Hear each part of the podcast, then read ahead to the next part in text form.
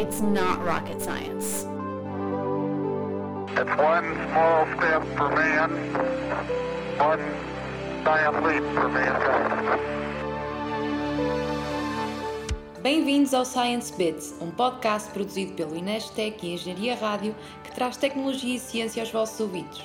Todos os meses descodificamos temas com a ajuda de especialistas, bit a bit. Olá, sejam bem-vindos a mais um episódio do podcast Science Beats. Neste mês, vamos embarcar numa viagem pelo mundo dos dados ligados. Informações diferentes em computadores diferentes. Tim Berners-Lee trabalhava no CERN na década de 1980, quando se apercebeu das limitações no acesso à informação guardada nos diferentes computadores. Foi a partir deste desafio e para facilitar a gestão e partilha de dados que começou a desenvolver uma solução que hoje conhecemos como World Wide Web, ou simplesmente WWW. Berners-Lee decidiu explorar o hipertexto no âmbito da partilha de informação que se encontrava dispersa pelos diversos computadores ligados à internet. Desta forma, na sua proposta de gestão de informação, o investigador britânico considerou três tecnologias: a linguagem de representação HTML, a identificação de recursos na web, que conhecemos comumente como URL, e o HTTP, que é o protocolo que gera a comunicação entre navegadores, ou por outras palavras, browsers e os servidores web. Este seu trabalho levaria à criação e disponibilização do primeiro website no início da década de 1990 e que ainda pode ser consultado online. Considerado o pai da web, é Tim Berners-Lee que quase duas décadas depois da invenção da WWW, nos traz o conceito de dados ligados, reforçando que mais do que colocar informação na web, é importante assegurar ligações para que tantas pessoas como as máquinas possam explorar, processar e tirar partido dos dados. Mas afinal, como é que se ligam os dados? Que vantagens nos trazem as tecnologias de dados ligados? De que forma podem as máquinas processar informação e fazer raciocínio semântico? O que é o raciocínio semântico. Para nos responder a estas e a outras perguntas, convidei para este episódio do Science Beats Carla Teixeira Lopes, investigadora do Inesctec e docente na Faculdade de Engenharia da Universidade do Porto.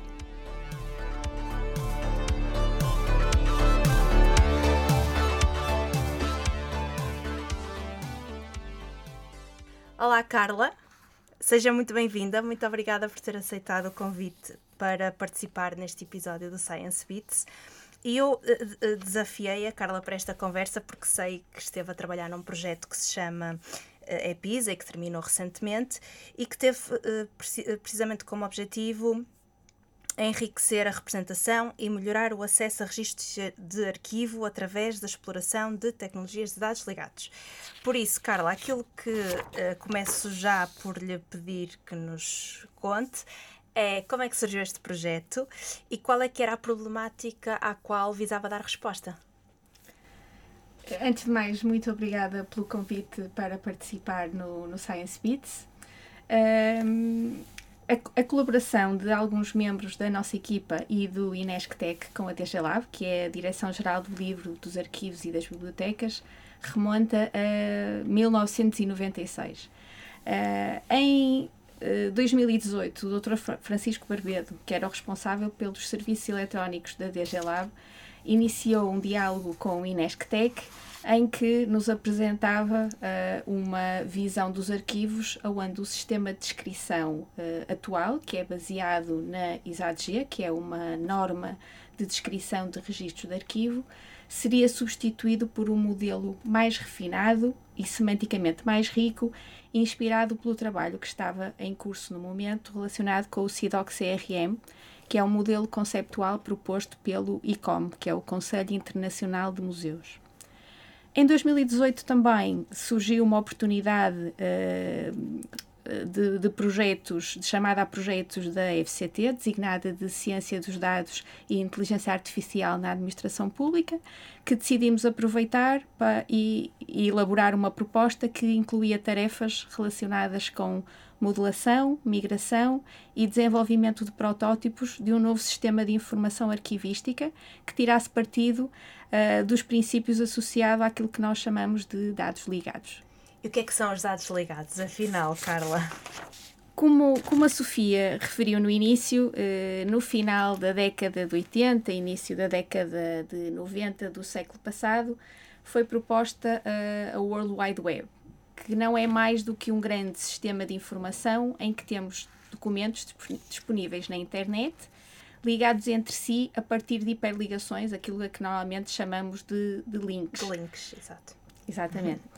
Um, tal como a World Wide Web revolucionou a forma como hoje em dia acedemos aos documentos, há também uma revolução em curso na forma como descobrimos, acedemos, integramos e utilizamos os dados. E, e note-se que aqui eu estou a falar de dados e não de documentos e que estamos por isso a um nível, a um nível diferente.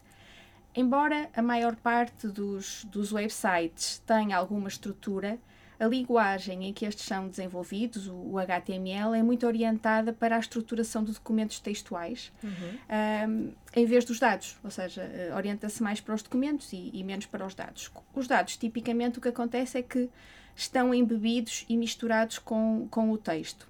E é difícil para as, para, para as aplicações uh, tirar partido destes dados que existem, muitas vezes, embebidos nas tais páginas HTML e como a estrutura destes dados é um aspecto muito essencial uh, para a sua reutilização. Quanto mais regular e bem definida for a estrutura dos dados, mais fácil será criar ferramentas para os processar, usar e reutilizar. Uh, surge uh, este, este conceito de dados ligados.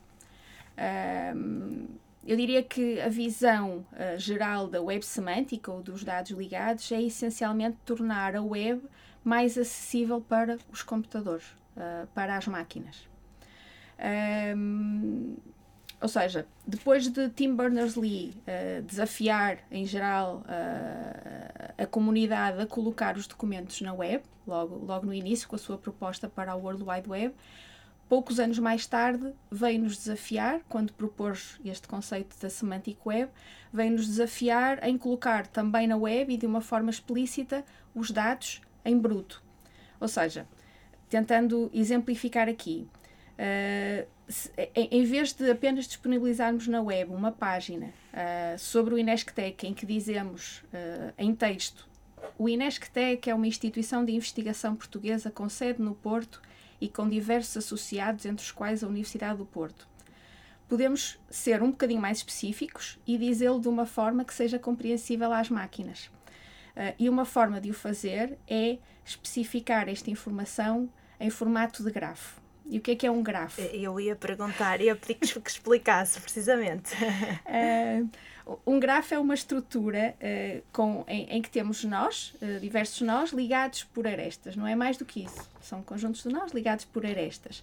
E aqui, uma forma de representar a tal frase que eu acabei de dizer passaria, por exemplo, por ter um nó para o INESC, um nó, por exemplo, para, para o Porto, para a cidade do Porto, outro nó para Portugal, para o país, poderíamos ter outro nó para a Universidade do Porto, e estes nós estariam ligados. Por exemplo, nós poderíamos ter um nó do Inesctec ligado ao nó da cidade do Porto, com uma aresta, com uma ligação que diria que uh, estas duas entidades estão ligadas uh, porque Porto é uh, a sede do, do Inesctec, é onde está a sede do Inesctec.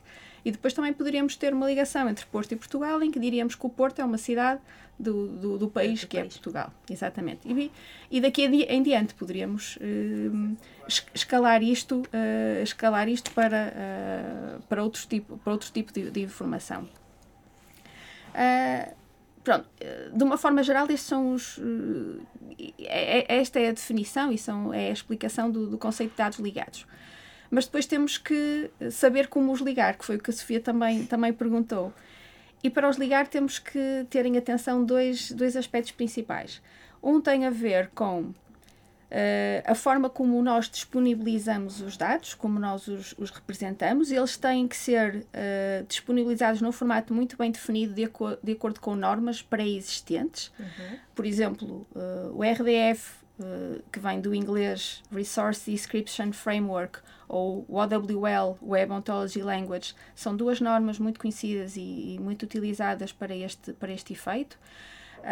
Um, Ouve-se muitas vezes falar em triplos RDF, uhum. uh, e estes triplos não são mais do que uh, uma forma de expressar ligações entre dois nós, do tal grafo que eu, de que eu falei acima. Ou seja, os triplos são compostos por três componentes. A primeira é o nó de origem, depois uma ligação que vai ligar um nó de destino. Uhum. Esses são triplos. E, de uma forma geral, a informação deve ser uh, ou pode ser disponibilizada usando uh, vários Dessa triplos. Forma. Uhum. Exatamente. Para além disso, e também muito importante para que nós consigamos de facto ligar os links, para além de os disponibilizarmos desta forma, temos também que ter a capacidade de atribuir um identificador único para cada dado que, que era aquele URL que, que falávamos há, que falei na, na Sim, uh, ou seja, Uh, os URLs, que, que vêm do, uni, do inglês Uniform Resource Locator, são utilizados na web em geral para as páginas. São os tais endereços que muitas uhum. vezes nós colocamos nos browsers para conseguirmos aceder às páginas que queremos visitar. Uh, no, a nível dos dados, no contexto dos dados, nós precisamos do mesmo, também precisamos de, endereço, de endereços. Aqui nós chamamos endereços URI, que vem do inglês Uniform Resource Identifier, ou seja, cada dado tem que ter, de facto, um endereço único que nos permita, que, que nos permita utilizá-lo para depois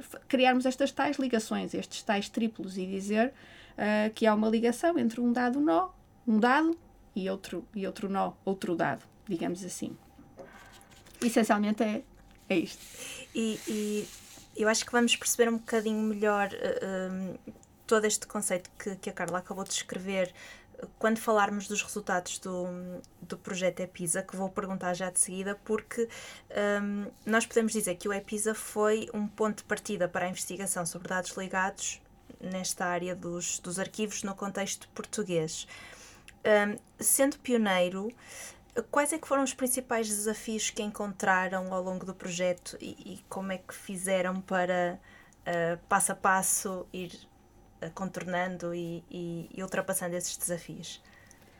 Uh, este foi um, um projeto que conviveu com a pandemia que vivemos muito recentemente. Foi um projeto que teve a duração de quatro anos, que teve início em 2019 e que terminou em 2022 e por isso uh, bateu muito certo com o período Sim. pandémico que, que, vivemos. E por isso, uh, os primeiros desafios de que me lembro estão essencialmente associados à gestão de um projeto neste, neste contexto.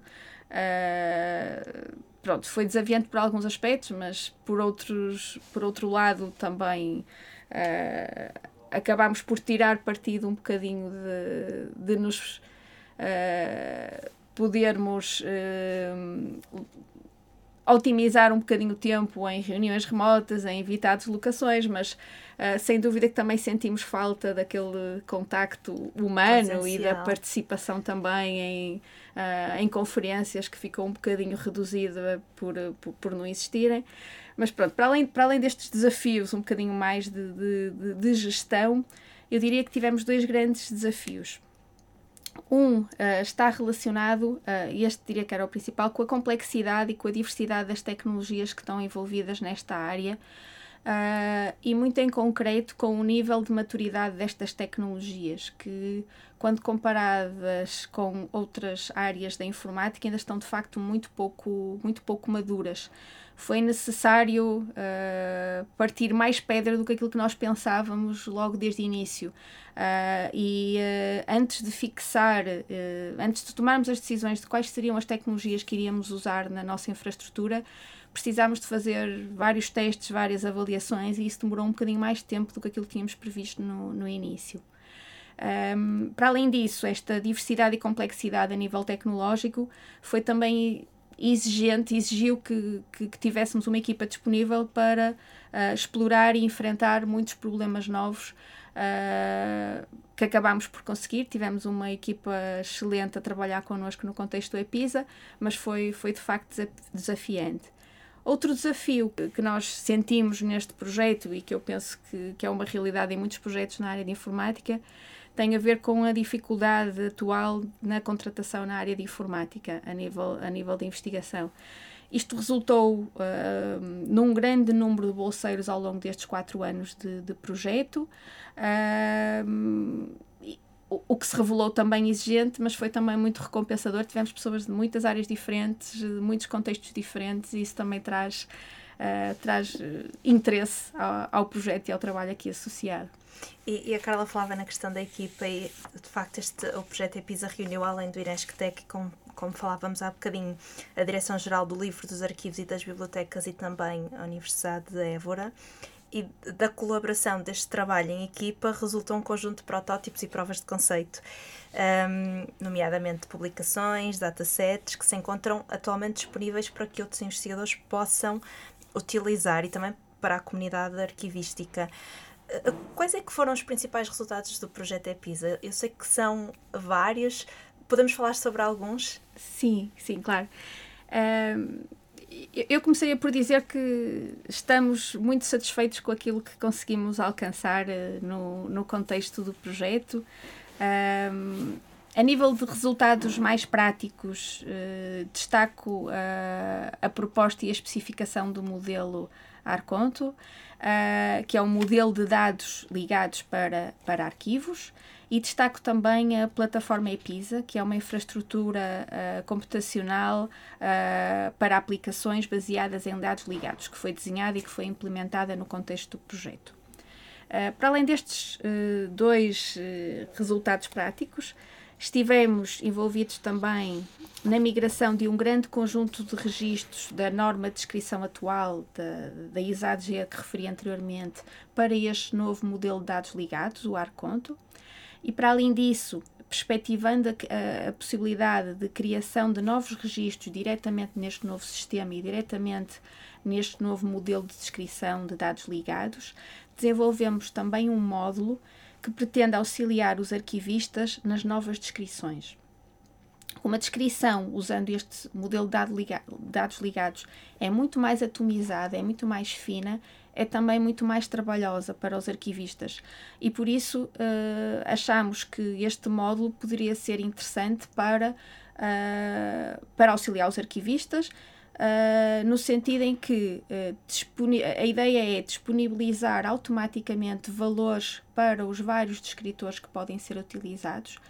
Uh, e estes valores, ou a sugestão destes valores, é feita explorando, explorando as representações digitais que já existem e que estão muitas vezes associadas aos registros de arquivo ou seja, tentar extrair o texto uh, das representações digitais que já existem no, uhum. no, no sistema ou, ou, dos novos uh, documentos que se, que se queiram introduzir no sistema e a partir daí uh, tentar identificar o que é que dali pode ser interessante para alimentar o conjunto de escritores que os arquivistas têm que, têm que preencher.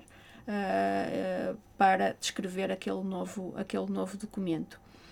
Eh, destaco também contribuições uh, ao nível da interação humana com dados ligados, que é uma área que, que tem uma menor exploração pela comunidade científica e nós conseguimos estas contribuições através de diferentes publicações de artigos em revistas e conferências de, de referência. Saliento de uma forma geral também as contribuições a nível da publicação de artigos, uh, de artigos que fizemos. Uh, estas publicações estão todas listadas no, no site do projeto, que está disponível em episa.inesctec.pt. Ah, tivemos também o cuidado de publicar sempre que, sempre que se adequasse Uh, os datasets associados aos trabalhos em que estivemos envolvidos, uh, as coleções de, de, dados. O código também está muitas vezes disponibilizado em repositórios e acessível para, para terceiros.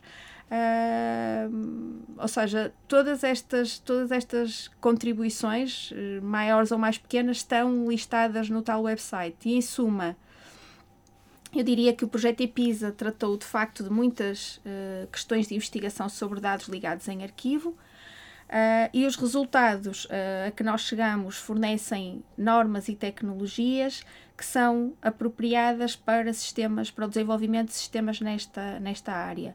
Foram desenvolvidos também muitos, muitos protótipos, muitas provas de conceito e a incorporação destas inovações em sistemas em produção é algo que uh, a partir de agora se, se torna possível. Se, será possível. E hum, eu, eu quero perguntar-lhe sobre dois resultados em particular, no caso a plataforma EPISA e este modelo de dados ligados ao Arconto. E começo pela plataforma EPISA, que é uma infraestrutura computacional baseada em tecnologias abertas que suporta o armazenamento, manipulação, acesso e interação com dados ligados. Como é que funciona esta plataforma, Carla? Uh, sim, sim, esta é uma das, das principais uh, contribuições, a, a, tal infraestrutura computacional que suporta, que suporta os dados, dados ligados. E eu diria que esta é uma infraestrutura que permite explorar diversos casos de uso uh, no contexto dos arquivos e nós uhum. utilizamos-la para isso e ainda estará disponível também para ser usada ne nesse sentido. Uh, e em, em específico eu refiro ah, eu refiro-me à manipulação de dados ligados, à navegação e à exploração desses dados arquivísticos, a fazer pesquisas com base em texto livre no contexto destes, uh, destes registros e também a nível do controle de acessos, uh, também, neste, também neste contexto. Este conjunto de protótipos e de provas de conceito destinam-se uh, aos, aos arquivistas e aos utilizadores de arquivo também, uh, ao nível uh, da pesquisa e da exploração de informação arquivista, arquivística e também com a criação de novas vistas e caminhos sobre os registros, que, que é algo que, que esta nova representação em dados ligados também nos, nos permite fazer. Uh, a nível mais, mais técnico e não querendo ir uh, muito baixo na, na, na, descrição, eu diria que esta plataforma é composta por duas componentes, por dois componentes principais. Temos de um lado um servidor que controla uh, o armazenamento e o acesso aos dados e temos do outro lado uma aplicação cliente, que é uma aplicação web que nos permite manipular esses dados descrevê-los e depois, e, e, também, como, como disse antes, explorar as várias potencialidades de acesso uh, neste novo, nesta nova forma de representação em, em dados ligados. No, no website do projeto EPISA está também disponível um pequeno vídeo em que descrevemos esta, esta plataforma, plataforma. com mais algum detalhe. Falando agora na, na, no modelo de dados ligados para arquivos, o ORCONT, que a Carla também já, já há bocadinho um, referiu esta questão de permitir uma descrição mais fina e ao mesmo tempo mais uh, possibilitar uma, uma melhor interligação com outras descrições. Que modelo é este? Como é que em concreto funciona e o que é que o distingue de modelos existentes? Porque há outros modelos já de dados ligados uh, disponíveis, não é? o que é que torna o ArCont diferente? Um, antes de, de dar uma resposta uh, uh, a essa pergunta, queria só dar, dar um, um, pouco de contexto. Ou seja, uh, o objetivo da descrição arquivística é identificar e explicar o contexto e o conteúdo da documentação de arquivo, tendo como objetivo promover a sua acessibilidade. De uma forma geral, é isto que nós pretendemos atingir quando, com a descrição arquivística. E atualmente, para, para este efeito, os arquivos portugueses usam a tal norma ISADG, que é a Norma Geral Internacional de Descrição Arquivística, proposta pelo Conselho Internacional de Arquivos, que não é uma norma de dados ligados, uhum. é uma, uhum. uma, norma que já existe há, há, muitos anos, que é composta por diferentes elementos. Uh, que permitem descrever um que permitem descrever um documento por exemplo um, um, dos elementos que é obrigatório é o código de referência, ou seja, cada registro tem que ter um código de referência que o identifica no conjunto global de, de registros, tem que ter um título, uh, pode ter uma descrição de âmbito e conteúdo, que o descreve mais ao detalhe, e normalmente estas descrições, uh, há algumas que são naturalmente mais curtas, uhum. como por exemplo o título, mas existem outras mais longas, como o âmbito e conteúdo, que normalmente têm mais do que, mais do que um parágrafo associado. E à luz do que eu referi antes também sobre como é que nós conseguimos introduzir os dados ligados no, no contexto dos arquivos, um, para nós conseguirmos de facto fazer isto, necessitamos de uma descrição a um nível mais baixo. Ou seja, uhum. atualmente a descrição que é feita é a nível dos documentos e nós precisamos de passar a ter uma descrição mais a nível dos, dos dados. E esta descrição, também como, como já disse, é naturalmente mais fina, mais, mais atomizada, mas tem a vantagem de nos permitir, ou de nos passar a permitir interligar os diversos dados e os diversos registros a um nível um bocadinho mais baixo do que, que atualmente é feito, uhum. que é ao nível dos documentos. Ou seja, por exemplo, uma, uma, dois ou três parágrafos que tipicamente são, uh, são descritos no contexto do escritor em emitir conteúdo, uh, poderão uh, ser representados usando a tal, o tal grafo que eu também referi uhum. anteriormente, de outra forma e de uma forma mais, mais atomizada. Esta descrição que é mais fina, é normalmente feita neste contexto de dados ligados, usando aquilo que nós chamamos de ser uma ontologia, uhum. que é uma descrição formal de, de um domínio, ou seja, assim de uma forma simplista, uma ontologia uh, consiste num conjunto limitado de conceitos e relações entre conceitos. Uh, e existem ontologias para, para diferentes domínios.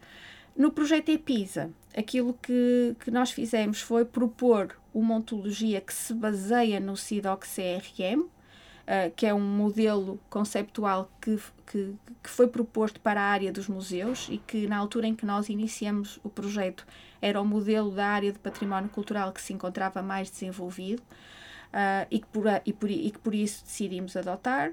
No entanto, como este modelo não tinha sido desenvolvido especificamente para os arquivos, à medida que, que o íamos utilizando, fomos sentindo a necessidade de propor uh, um modelo, uh, e daí este modelo Arconto, uh, mais específico para os arquivos. e eu diria que este modelo é composto por entidades e propriedades próprias que são específicas à realidade dos arquivos. Depois tem uma subontologia base, que é o tal CIDOC, e depois tem mais quatro subontologias que podem ser utilizadas sempre que necessário e, e, e, que fomos sentindo necessidade à medida que, que íamos trabalhando e que íamos evoluindo no projeto.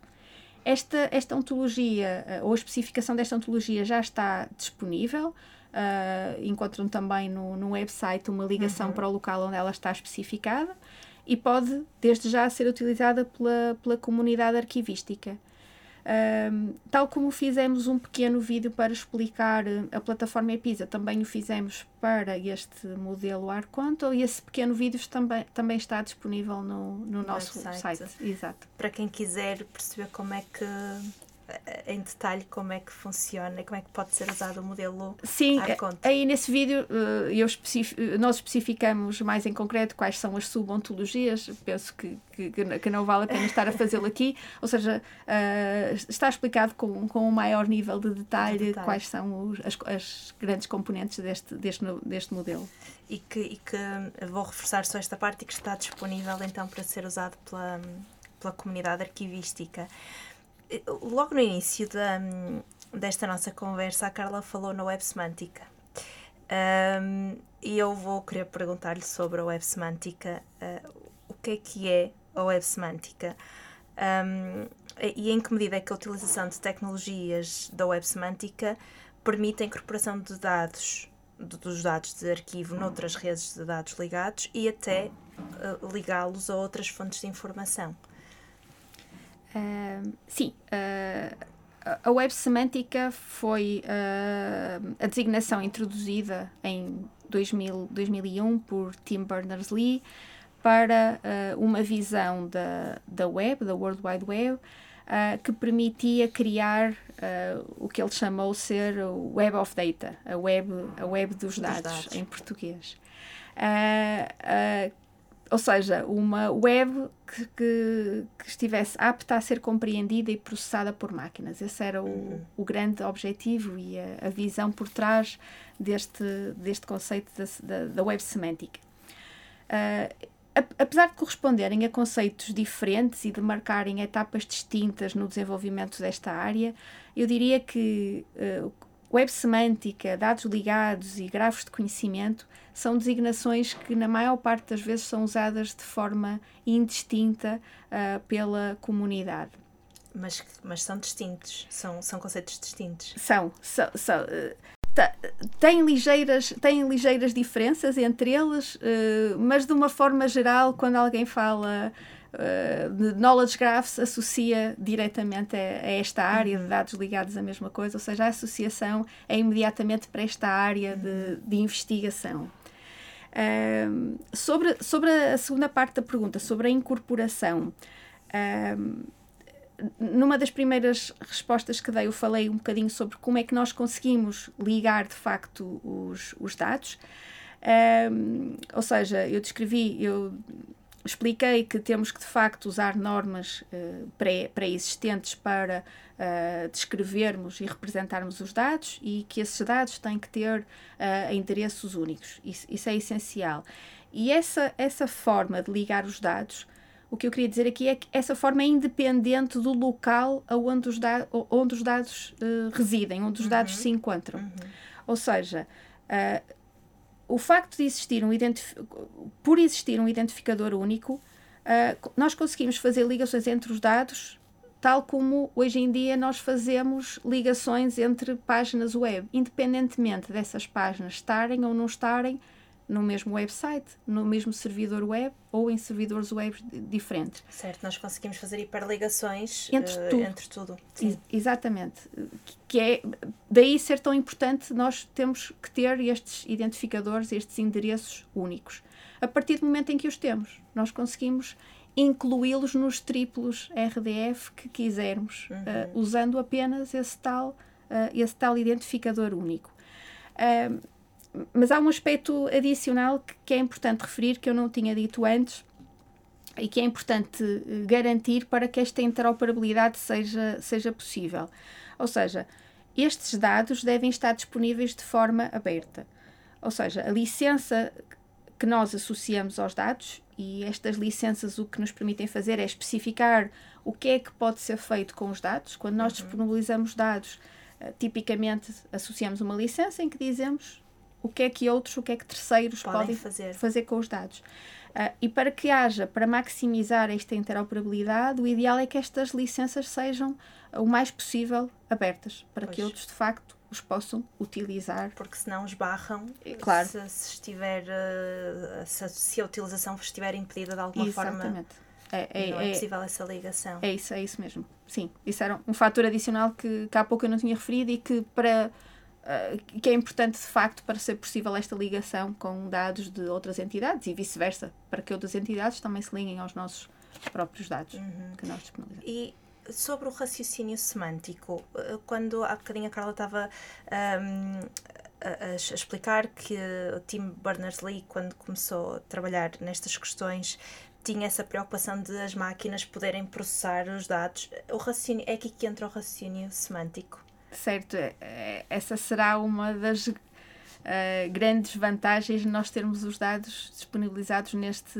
neste formato. Ou seja, eu diria que o raciocínio semântico, em inglês o semantic reasoning, é, é a capacidade dos, de termos agentes computacionais, temos máquinas, uh, automaticamente, a, automaticamente deduzir ou inferir conclusões a partir das ligações que existem entre, entre os dados. Ou seja, uh, em conseguir tornar explícito o conhecimento que muitas vezes está implícito a partir das, das tais ligações.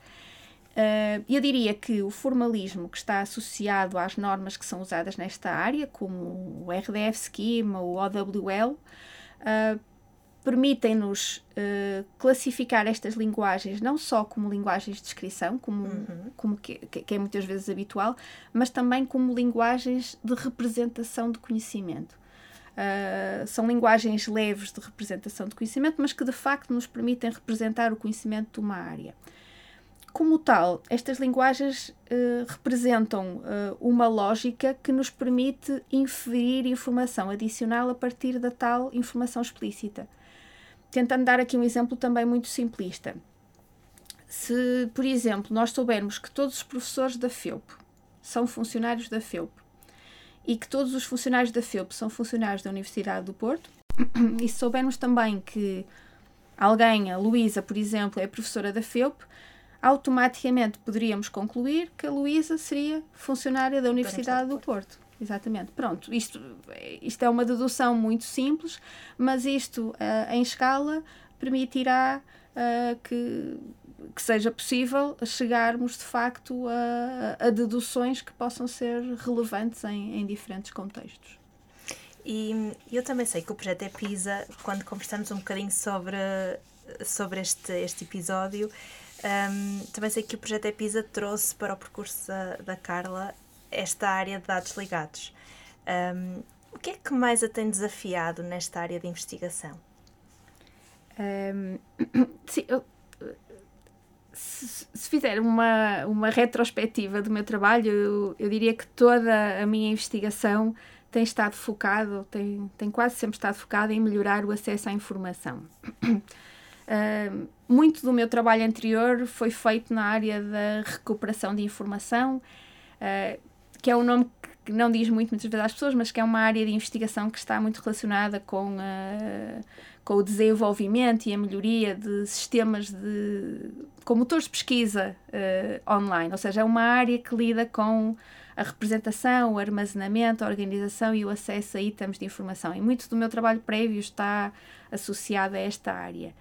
De facto, o, o contacto com esta área dos dados ligados surgiu especificamente com este projeto uh, e permitiu-me também uh, ter um primeiro contacto com trabalhos na área do património cultural, o que, o que também achei muito, muito interessante. Ou seja, eu diria que este projeto foi muito interessante para mim a, a nível pessoal uh, e muito desafiador, não só pela sua, pela sua novidade, porque de facto permitiu-me ter contacto não só com os dados ligados, como também com o património cultural, mas também porque uh, permitiu trabalhar num contexto de equipas multidisciplinares, na resolução de, de, de um problema real uh, existente, para os quais tentamos ao máximo desenvolver e explorar tecnologias e soluções inovadoras. Eu diria que de uma forma geral, uh, foi muito interessante por causa destes aspectos.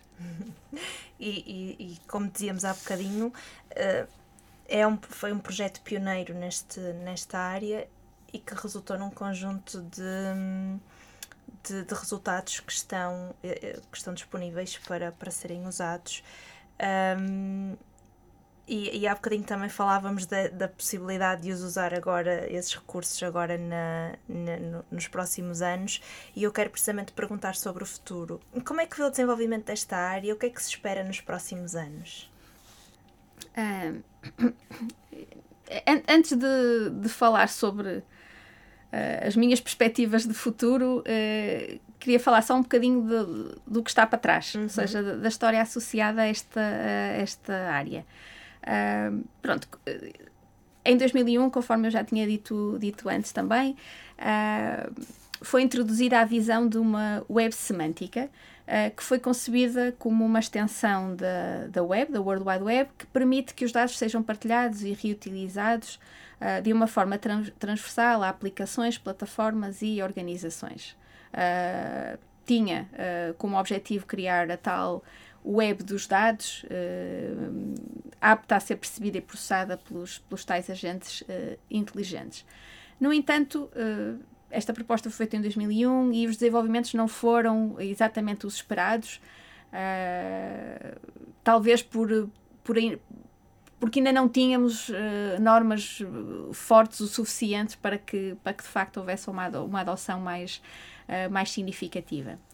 Uh, depois desta, desta primeira onda, desta primeira vaga, digamos assim, surgiu uma segunda onda de desenvolvimento, que surgiu uh, na segunda década deste, deste século, uh, e em que se percebeu que era preciso trabalhar mais a ligação entre os dados, e daí ter surgido o tal conceito, a tal ideia de dados ligados, em que, no topo da, das ideias subjacentes à, à web, Uh, enfatiza a necessidade de ligarmos os dados a partir dos tais identificadores uhum. únicos, de forma a permitir a integração e a descoberta de novo conhecimento a partir do tal raciocínio Nossa. semântico de que falámos há pouco. No entanto, a adoção, uh, quer pela indústria, uh, quer pelas principais aplicações web existentes, também não foi exatamente, exatamente a esperada. e na sequência desta segunda onda surgiu uma terceira onda de desenvolvimento uh, que ficou caracterizada pelos grafos de conhecimento. Os habitualmente uh, conhecidos knowledge graphs, em que o foco passou a ser, passou a estar nos dados descentralizados publicados na web para a construção destes grafos de conhecimento um bocadinho mais sofisticados, uhum. Em maior escala, numa escala maior e com uma interligação um pouco mais, um pouco mais leve.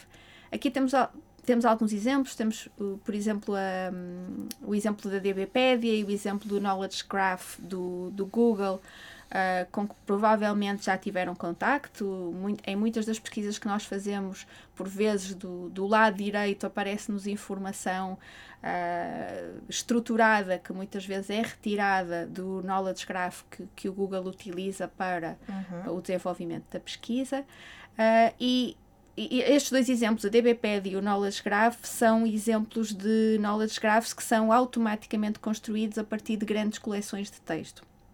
Depois temos também outros exemplos, como a Wikidata, que é um projeto da Fundação Wikimedia, uh, que é uma abordagem que usa uma abordagem distinta da abordagem usada nos, nos knowledge graph, nos grafos de conhecimento da DBpedia e do knowledge graph da, da Google. Aqui o grafo de conhecimento é construído a partir da contribuição direta dos voluntários, à semelhança daquilo que é feito na Wikipedia. Na Wikipedia. Uhum. Exatamente.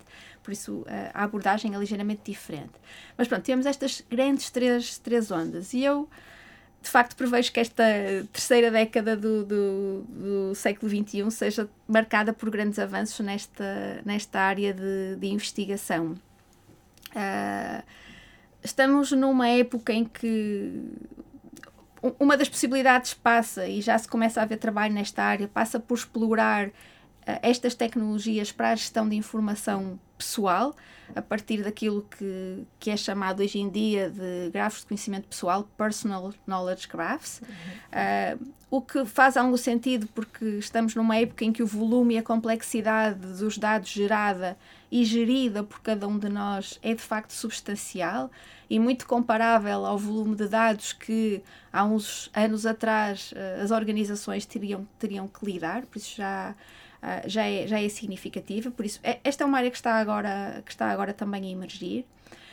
Depois também diria que hum, o desenvolve, os desenvolvimentos e a proliferação dos grandes modelos de linguagem, uh, em inglês os LLM, os Large Language Models, que estão uh, por trás do tão famoso chat GPT e, e afins, um, estes desenvolvimentos e a importância da, da confiança e da, e da explicabilidade, que desde sempre uh, são reconhecidos como aspectos fundamentais da investigação em inteligência artificial, uh, eu acredito que estes dois aspectos irão certamente influenciar desenvolvimentos nesta área.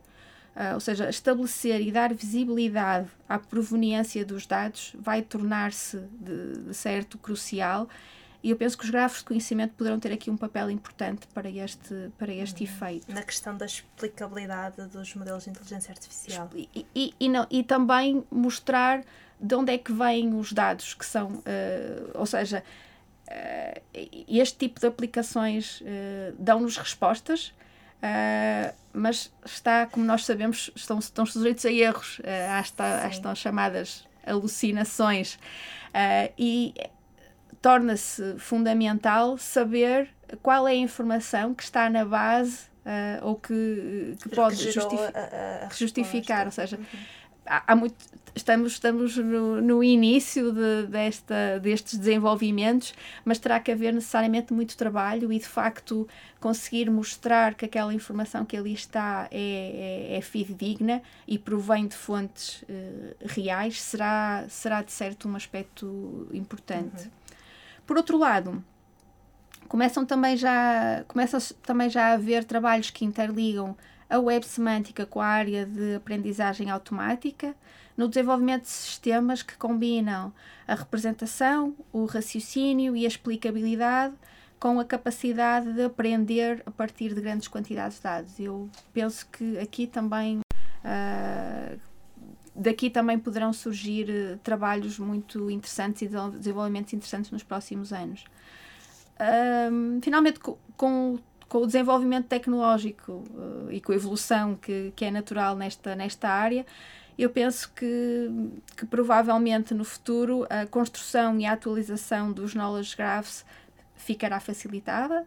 Uh, será de certo mais fácil fazê-lo de uma forma uh, escalável e quem sabe até uh, não será possível construir estes grafos de conhecimento de uma forma generativa, tirando partido dos uh, grandes modelos de linguagem de que falei antes, dos, dos LLM de que falei antes. Portanto, várias oportunidades de desenvolvimento para, para esta área de dados ligados. Sim. Muito obrigada, Carla. Obrigada eu. Muito obrigada.